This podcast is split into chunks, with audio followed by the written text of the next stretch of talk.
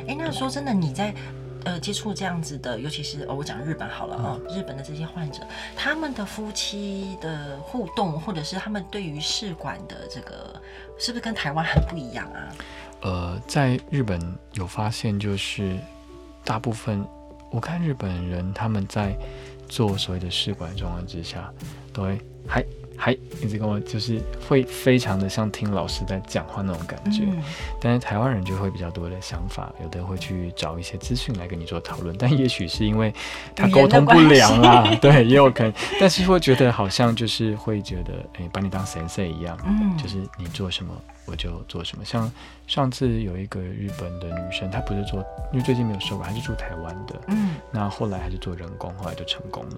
她还是非常非常开心。那每次来，她就会拿个小本子，一直写，一直写，一直写。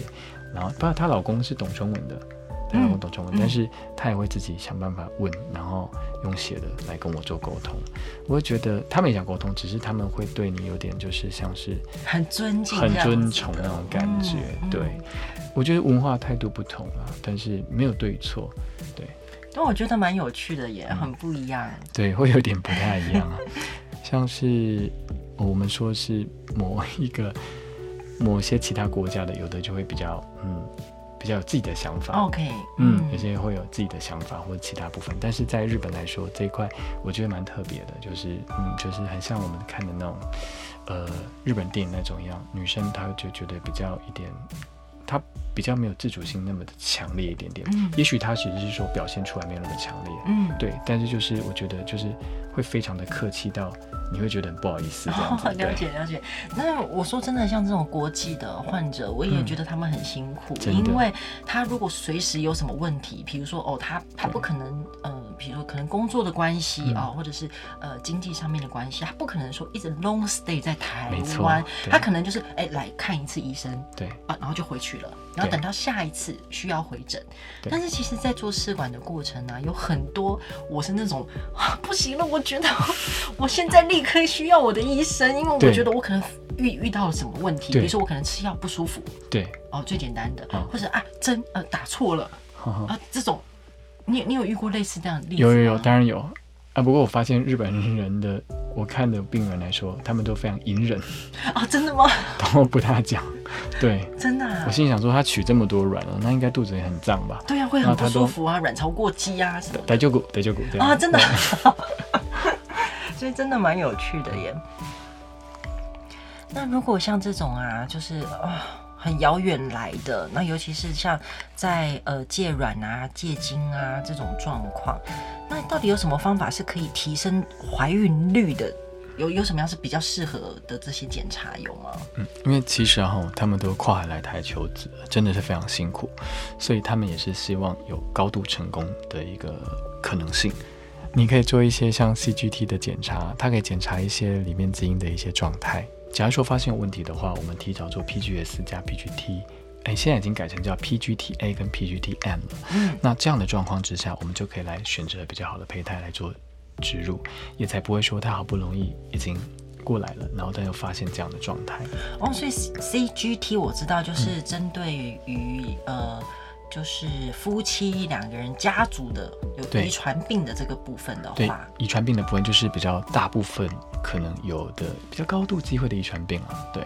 比如说什么？嗯，呃，像是比如说 SMA 啊，或者是 Fragile X 型症，这些都是包含在里头的。那是什么？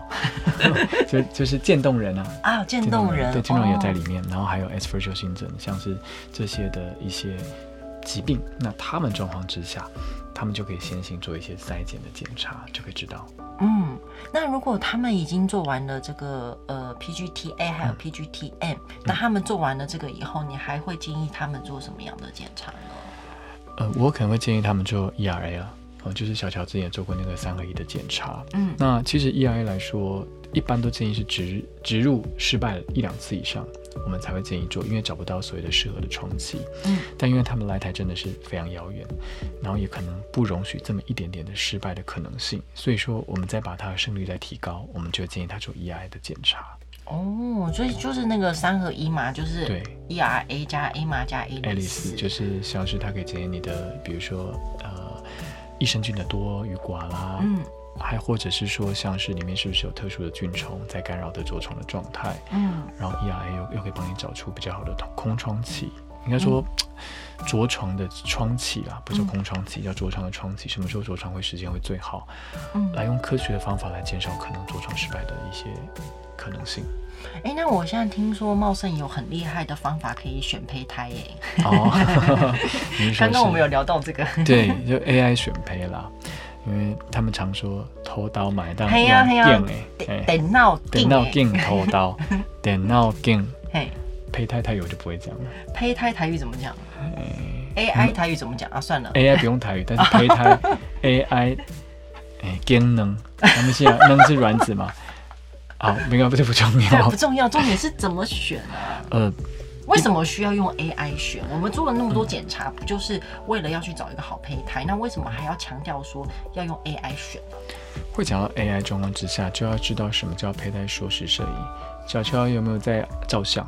嗯，或是在拍那个呃日出的那个滑轨啊？缩时摄影是的，这叫缩时摄影。它就是因为这样讲。就算是 AI，我们讲大数据来说，是不是也有资料才把它看？嗯，那 AI 缩时摄影就是一个很好的状态，因为缩时摄影它会把所谓的胚胎的成长状况都记录进去，所以它就可以用发现在，比如说它胚胎在生长过程中哪边细微出了一些变化，人眼看不到，但电脑看得到，它电脑就会给出不一样的分数。哦，那我们就可以利用。这样来选择，比如说这五颗胚胎看起来都是外观都非常漂亮的胚胎，都是囊胚，等级都是，呃，比如说 B B D B B D A A 以上的等级，嗯、但是这四个里五个里面可能就某一个会比较不好，或某三个比较不好，我们就只要植入其中的另外的两个好的，那成功率当然会上升了。哦，因为以结果看看起来都很好嘛，但是这个中间、嗯、他们这五个胚胎不知道经历了什么。没错，他们就前期发生一些过程或变化，哦、但是我们。人眼看不到，OK，了解。或者我们在睡觉，或者胚胎失去睡觉了，胚胎睡觉，对，对，它可能嗯就发生了一些变化，但是你并不知道。当然，你也可以叫很残忍的叫胚胎是二十小时这样太太盯了。对，但是你要想，你的胚胎也是暴露在外面二十小时吧？哦，换个角度都是这样子。对，所以现在的所谓的缩时摄影系统，就是都会把胚胎放在所谓的 AI 的培养箱里头，嗯、那所以说基本上电脑就会直接砍掉了。这样也很好哎，等于说胚胎就不用进进出出，对不对？它就一直在一个很 stable、很稳定的呃环境下，也更利于它的生长。没错，是的。哦，了解了解。音乐是由 Kevin MacLeod 提供，大家可以上 incompetech.com 下载。